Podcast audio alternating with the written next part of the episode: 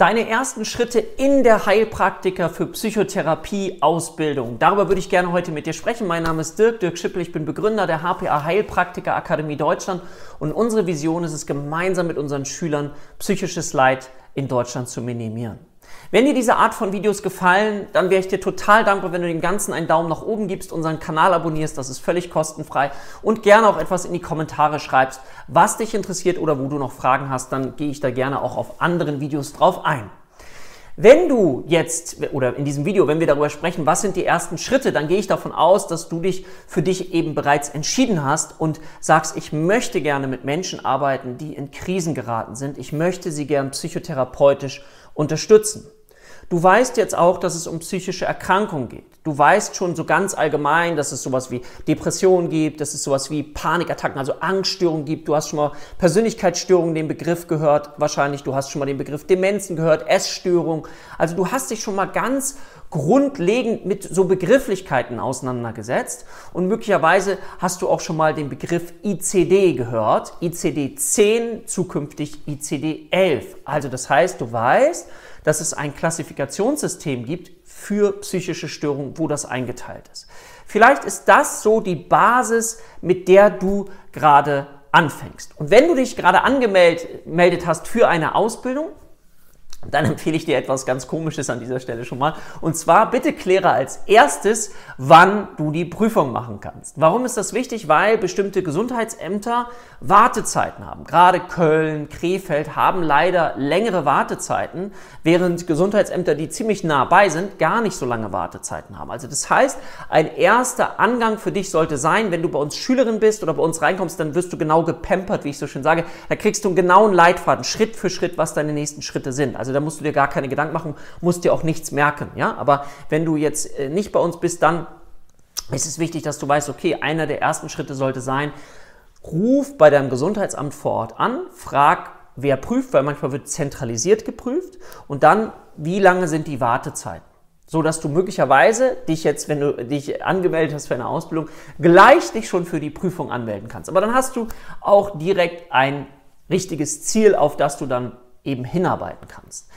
Gleichzeitig lade ich dich ein, dass wenn du jetzt mit dieser neuen Ausbildung begonnen hast, dass du dich schon mal einlässt darauf, dass gemeinsam gelernt wird, eine neue Sprache zu lernen. Also das heißt, es geht um eine neue Sprache, um psychiatrisch, ja. Also das heißt, wir dürfen bestimmte Vokabeln, bestimmte Formulierungen lernen, Warum ist das wichtig? Weil wir dann mit ganz vielen anderen Diagnostikern und auch Therapeuten uns austauschen können. Ich hatte gerade wieder eine Patientin bei mir, die im Krankenhaus war, die stationär untergebracht war, in einer Psychiatrie und wo es diesen psychopathologischen Befund, wo es die Anamnese und Diagnostik gab. Und ich konnte mir das durchlesen und habe natürlich dann alles nachvollziehen können und hatte dann schon mal einen Eindruck. Jetzt dürfen wir natürlich aufpassen, dass wir uns von diesem Eindruck nicht färben lassen, weil es geht ja darum, dass wir eine eigene Anamnese und Diagnostik nochmal erheben, um unser eigenes Gefühl dafür zu entwickeln, weil das ist wichtig, Anamnese, Diagnostik, um dann später auch den Therapieplan aufbauen zu können.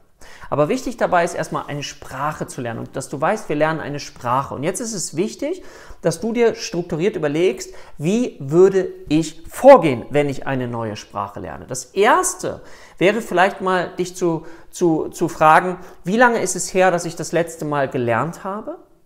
Und weißt du noch, was für ein Lerntyp du warst? Also du weißt vielleicht noch, aha, ich bin eher der visuelle Lerntyp. Das heißt, durch Lesen kann ich mir sehr, sehr gut Dinge merken. Ich muss die lesen. Manche sagen so, ich habe so ein leicht fotografisches Gedächtnis, ich weiß sogar, wo es stand. Dann bist du eher visueller Lerntyp oder auditiv. Nee, ich muss es hören. Hören hilft mir ganz, ganz viel. Ja? Oder eben auch, was nachher viele Dinge zusammenbringt, diesen kinästhetischer Lerntyp. Also das heißt, es wirklich auch zu fühlen, zu machen. Ich würde immer versuchen, wie du diese Lerntypen miteinander interagieren lassen kannst, also verbinden kannst, also lesen, hören und auch fühlen. Fühlen kannst du es aus meiner Sicht am besten, so haben wir das bei uns aufgebaut, eben für die verschiedenen Lerntypen, dass du Fallbeispiele bekommst. Meine Einladung an dich ist, wenn du jetzt gerade begonnen hast mit der Ausbildung, dass du dir überlegst, jedes Störungsbild, jede Anamnese und Diagnostik, die du machst, an eine Person zu knüpfen. wir bei uns, ich habe ja einen Videokurs gemacht, das weißt du vielleicht, wenn du uns schon länger verfolgst, der 235 Stunden hat, wo ich jedes Störungsbild erkläre. Und zu jedem Störungsbild gibt es immer zu Beginn ein Fallbeispiel. Das ist das, woran ich alles weitere aufhänge, sodass du dir immer nur den Namen merken musst und dann weißt, okay, das war doch das und das Fallbeispiel, dann hast du die Symptome in Erinnerung und dann kannst du deiner Struktur folgen. Bei uns ist es lerndidaktisch halt so ein 23-Punkte-Plan, so, ne, dass du sagst, okay, Fallbeispiel, dann was waren die Symptome des Fallbeispiels nochmal runtergeschrieben, wie wird es klassifiziert? Dann, wir sind allgemeine Symptome dieser psychischen Störung. Wie ist die Epidemiologie, also wie häufig kommt das vor? Dann haben wir die Diagnostik nach ICD-10, die Diagnostik aber auch nach ICD-11 schon mit drin und dann nachher Therapie, Psychoedukation, Psychotherapie und so weiter. Also 23 Punkte. Merkst du, ich kann nicht alles machen. Ne? Komorbidität, Differentialdiagnose. Aber ob du das jetzt übernehmen möchtest, wenn du bei uns bist, äh, machen das die meisten Schüler. Aber ansonsten schaffe dir eine innere Struktur. Erstens nochmal, indem du dir klar machst, was für ein Lerntyp bin ich und wie kann ich diese Lerntypen miteinander interagieren lassen. Und dann schaffe dir eine Struktur, die immer auf gleiche Art und Weise dein Gehirn füttert. Das ist das, was so schön ist, wenn du immer den gleichen Pfad gehst. Und ich erkläre das ganz gerne immer an dem Ablauf einer professionellen Psychotherapie und nehme das Beispiel von Frau Müller. Ja, Frau Müller kommt in eine Praxis. So, was machst du denn jetzt? So, ich mache es jetzt nur ganz verkürzt. Also, das heißt, erstmal holst du sie ab, du machst Smalltalk, du gibst erstmal ein gutes Gefühl, organisatorisches und so weiter, kann ich hier nicht vertiefen. Aber dann geht es ja in die Anamnese und Diagnostik.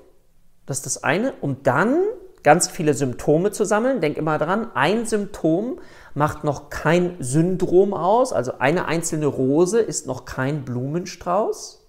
Erst wenn du mehrere Symptome zusammen hast, und die ein gewisses Zeitkriterium erfüllen, dann sprechen wir von zum Beispiel einer depressiven Episode. Und du darfst eben zwei Dinge gerade zu Beginn in der Grundausbildung lernen. Und das ist, wie gesagt, Anamnese, Diagnostik und die psychischen Störungen. Und ich lade dich ein, dir immer wieder eine Person vorzustellen, Frau Müller als Beispiel, wo du jetzt erstmal Anamnese und Diagnostik lernst. Und du weißt dann bestimmte Begriffe, wenn du die hörst, aha, wo sind wir jetzt? Sind wir im Bereich psychischer Störung oder sind wir im Bereich Anamnese, Diagnostik? Und dann versuchst du dir immer wieder den gleichen Hinweispfad im Gehirn zu bauen. Ich sage immer so gerne von grob zu fein. Was meine ich damit? Das heißt, auch wenn du jetzt an die psychischen Störungen denkst, würde ich dich einladen, dass du erstmal eine Art Mindmap machst, wo du erstmal verstehst, was sind denn diese Kategorien, in diesem Klassifikationssystem für psychische Störungen. Da gibt es sowas wie F0 bis F9 und dann nur mal dir vorzustellen, was ist denn in F0 drin? Aha, da sind die Demenzen drin. Okay. Was ist denn so in F1 drin? Aha, da sind die psychotropen Substanzen drin. F2, Schizophrenie. Okay, noch gar nicht so genau wissen, was es ist, sondern einfach erstmal runterschreiben, von grob zu fein, dass du erstmal dir deine ersten Schubladen baust. Wie ein Schreinermeister, wie ein Handwerker, wie ein Tischler, der erstmal die Schubladen vorbaut, so ein kleines inneres Archiv. Oder wenn du dir vorstellen magst, du bist Bibliothekar, dann baust du dir erstmal diese Rubriken. Weil es aus meiner Sicht lohnt, wenn du festgestellt hast, was für ein Lerntyp bist du, dann ist es wichtig, jetzt dir die Vorbereitung zu treffen, okay, wie möchte ich lernen? Welche Lernstruktur brauche ich?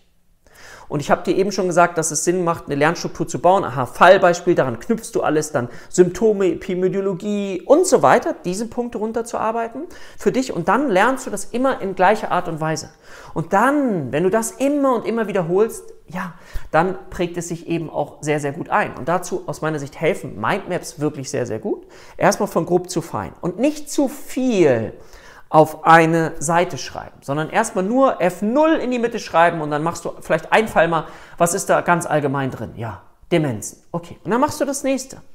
Und so verdichtet sich dein Wissen immer mehr und wird immer tiefer. Und du nimmst immer so ein, zwei, drei Aspekte mehr mit hinein.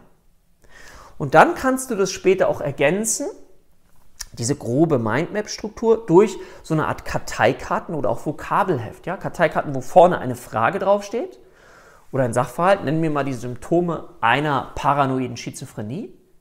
Auf der Rückseite stehen die Antworten. Ja? Dann kannst du es noch mehr verdichten. Aber wichtig dabei, nochmal, lade ich dich ein, stell dir dabei jemanden vor, ein Fallbeispiel, eine Person, so dass du das dir einfach richtig, richtig gut auch merken kannst. Ja, und dann immer diesen Pfad und wie gesagt, ich baue es für mich anhand Frau Müller auf und anhand einer professionellen Psychotherapie. Und ich lade dich ein, dich gleich zu Beginn auch in diese innere Haltung zu versetzen, dass du schon fertig bist, dass du schon Heilpraktikerin für Psychotherapie bist, dass du schon in Arbeit bist, weil das nochmal eine andere Haltung in dir einnimmt und du dann nochmal motivierter lernen kannst. Weil ich lade dich ein, die ersten drei Monate in der Ausbildung wirklich richtig durchzuziehen. Weil das ist der Angang am Anfang. Ne? Wow, neue Sprache. Stell dir vor, du kommst in ein neues Land äh, mit einer neuen Sprache, das du nicht kennst. Dann ist erstmal eine völlige Überforderung. Und wenn du dich jetzt darauf einlässt und sagst, ich lerne und ich bin schon professionell und mit jedem Satz, den ich rausbringe, zeige ich meine Professionalität. Und die zeige ich auch vielleicht bei meinen Angehörigen, indem ich laut spreche. Das ist nämlich mein Tipp, den ich dir auf jeden Fall auch mitgeben würde. Fang an, laut zu sprechen. Suche dir sehr, sehr früh auch Lernpartner, indem du früh anfängst zu sprechen. Und warum ist das wichtig? Weil manchmal ist es so, vielleicht kennst du das auch, wir denken etwas, durchdenken etwas, aber wenn wir es dann visual, äh, verbalisieren dürfen, dann kommt uns das nicht so richtig über die Lippen. Wir wissen nicht, oh, irgendwie ist das noch nicht stimmig. Und das dürfen wir üben. Ja? Und gleichzeitig gibt uns das Motivation durchzuhalten und wie gesagt, die ersten drei Monate zieh richtig durch. Das ist das, was ich dir auf jeden Fall mitgeben möchte. Warum? Weil es eben deine Motivation schärft. Und dann lade dich ein, dazu möchte ich dich wirklich einladen, auch Tiefschläge haben zu dürfen. Das Gefühl mal zu haben, ich habe keine Lust mehr. Das Gefühl zu haben, boah, ist das viel. Und dann würde ich dich immer einladen zu fragen, was ist der nächste Schritt, der mich wieder ein Stückchen und sei es heute nur ein paar Zentimeter weiterbringt auf mein Ziel. Und du darfst dir vorstellen, was für ein Dopamin-Glücksbotenausstoß es gibt, wenn du die Überprüfung bestanden hast. Und den gibt es, das weiß ich, weil ich so, so viele Schüler schon durch die Prüfung begleiten durfte. Und dass du dich dann damit verbindest und dann sagst, okay, was ist heute der nächste Schritt? Und ich lade dich ein, dir zu erlauben, also Ehrenrunden sind erlaubt. Ehrenrunden sind erlaubt und auch mal Frust zu haben und das Gefühl zu haben, das ist viel. Aber du dehnst dein Gehirn auch gerade. Du lädst es wieder ein zu lernen. Du machst dich schlauer, du machst dich fitter. Es kommt etwas Neues in dein Leben mit hinein. Und was ich dir sagen kann, ist, dass du danach, wenn du die Therapieerlaubnis hast, ja eben auch fundiert arbeiten kannst und arbeiten darfst und damit dich wieder ganz, ganz stark von anderen unterscheidest. Gerade diejenigen, die eher alltagspsychologisch unterwegs sind. Ja, das ist der große Unterschied. Weil weil du eben ganz, ganz viel lernst. Und du wolltest doch anderen Menschen helfen und ihnen zeigen und ihnen einen Weg schaffen, eine andere Perspektive aufzeigen, wie sie ganz strukturiert Dinge erfahren können durch dich. Was ist denn wirklich eine depressive Episode? Ist es nicht nur das, was sich alle landläufig vorstellen, traurig, hoffnungslos, verzweifelt, sondern eben auch das zu wissen, dass es andere Formen einer Depression gibt, wie dieses agitierte, dieses innerlich Unruhige ah, sind nochmal andere Symptome und du gleichzeitig dahinter verstehst, dass sozusagen die Depression auch so eine Art Mutter von psychischen Erkrankungen ist, wo es darum geht, dass jemand lange, lange Zeit möglicherweise seine eigenen Bedürfnisse nicht mehr gelebt hat. Vielleicht sogar gar keinen Zugang mehr hat zu seinen eigenen Bedürfnissen.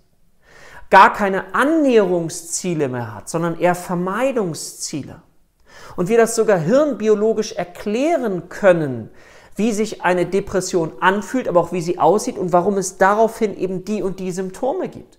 Und du dann Erklärungszusammenhänge lernst, unterschiedliche Erklärungszusammenhänge, die du mit einem Patienten gemeinsam erarbeiten kannst, aufzeigen kannst im Rahmen der Psychoedukation, also der Aufklärung eines Patienten, um dann ihm eben eine Perspektive mit an die Hand zu geben, ein Gefühl von, oh, ich komme von der Ohnmacht mehr und mehr in die Eigenmacht, weil ich dieses Phänomen verstehe und dann in der Lage bin, durch die Therapie auch etwas zu tun. Und überleg dir mal, was du selber noch alles mit dadurch lernen darfst und wie freudig das ist, wenn du anderen Menschen da raushilfst, die zu dir kommen und keine Ahnung haben, wie soll ich das machen? Es ist alles so Nebel, es ist alles so viel, es ist überfordernd. Ich habe gar nicht mehr das Gefühl für meine eigenen Bedürfnisse. Als Beispiel jetzt hier. Und du dann hilfst, dass Symptome auch Sinn haben, ein Verständnis dafür zu haben, den Menschen wieder in Selbstliebe zurückzubringen und ihm einen Weg Schritt für Schritt aufzuzeigen, rauszukommen. Dich mit dieser Vision immer und immer wieder zu verbinden. Auch wenn du mal einen Durchhänger hast, ja? Und wenn du überfordert bist und merkst, das ist zu viel, frag dich, was ist der nächste Schritt, der mich meinem Ziel etwas näher bringt. Ich gehe nochmal einen Schritt zurück. Deswegen helfen diese Mindmaps aus meiner Sicht auch so unglaublich gut, weil du immer wieder ein Mindmap zurückgehen kannst, weil die Mindmaps von Schritt für Schritt immer komplexer werden. Ja?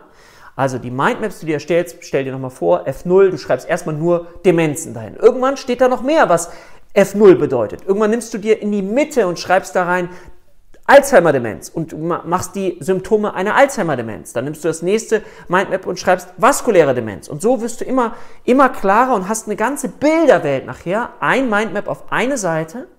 Und dann kannst du, wenn du gerade merkst, es ist zu viel, gehst du mal wieder einen Schritt zurück. Auch genauso mit den Begriffen, die du nicht kennst, mit dem Vokabelheft, ja? Ich habe auch vier, fünf Mal gebraucht, um meine Vokabel zu lernen. Wichtig dabei ist, dass du sie anwendest und dann wieder vorstellst, visualisiert, wie du diese Vokabel in einem Fachgespräch, in einem visualisierten Fallbeispiel genau verwendest, wie du einem Patienten das erklärst. Und diese Motivation, die trägt dich auch durch die Ausbildung. Und dazu möchte ich dich auf jeden Fall animieren, weil wir eben Menschen brauchen, die genau das leben und anderen Menschen helfen. Okay. Wenn dir das geholfen hat, wenn dir dieses Video gefallen hat, wie gesagt, wäre ich dir dankbar, gib dem Ganzen einen Daumen nach oben, du kannst den Kanal abonnieren, völlig kostenfrei. Und dann freue ich mich auf das nächste Video mit dir und sage dir viel Spaß in deiner Ausbildung, dein Dirk.